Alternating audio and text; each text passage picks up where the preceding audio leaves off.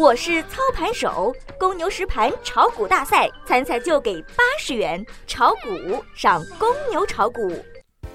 大家早上好，我是华生。清明小长假过得怎么样？是不是有些想念？反正我是挺想你们的。好了，今天二零一六年四月六日，星期三，农历二月二十九，宜开光、出行、交易、筛学、问价、撩妹、被撩。我要解释一下，那个筛学其实是古代打扫卫生的意思，不要想歪哦。忌起伏、出火、制产、动土、破土，还有不要红杏出墙，嗯，不上公牛炒股。而股市上的今天又有哪些好玩的事情呢？咱们来看一看。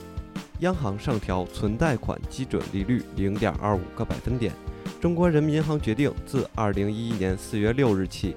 上调金融机构人民币存贷款基准利率，金融机构一年期存贷款基准利率分别上调零点二五个百分点，其他各档次存贷款基准利率及个人公积金贷款利率相应调整。好，给大家解释一下基准利率是什么意思。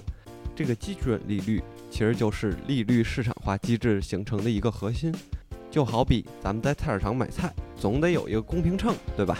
中国呢，以前以中国人民银行对国家专业银行和其他金融机构规定的一个存贷款基准利率为标准。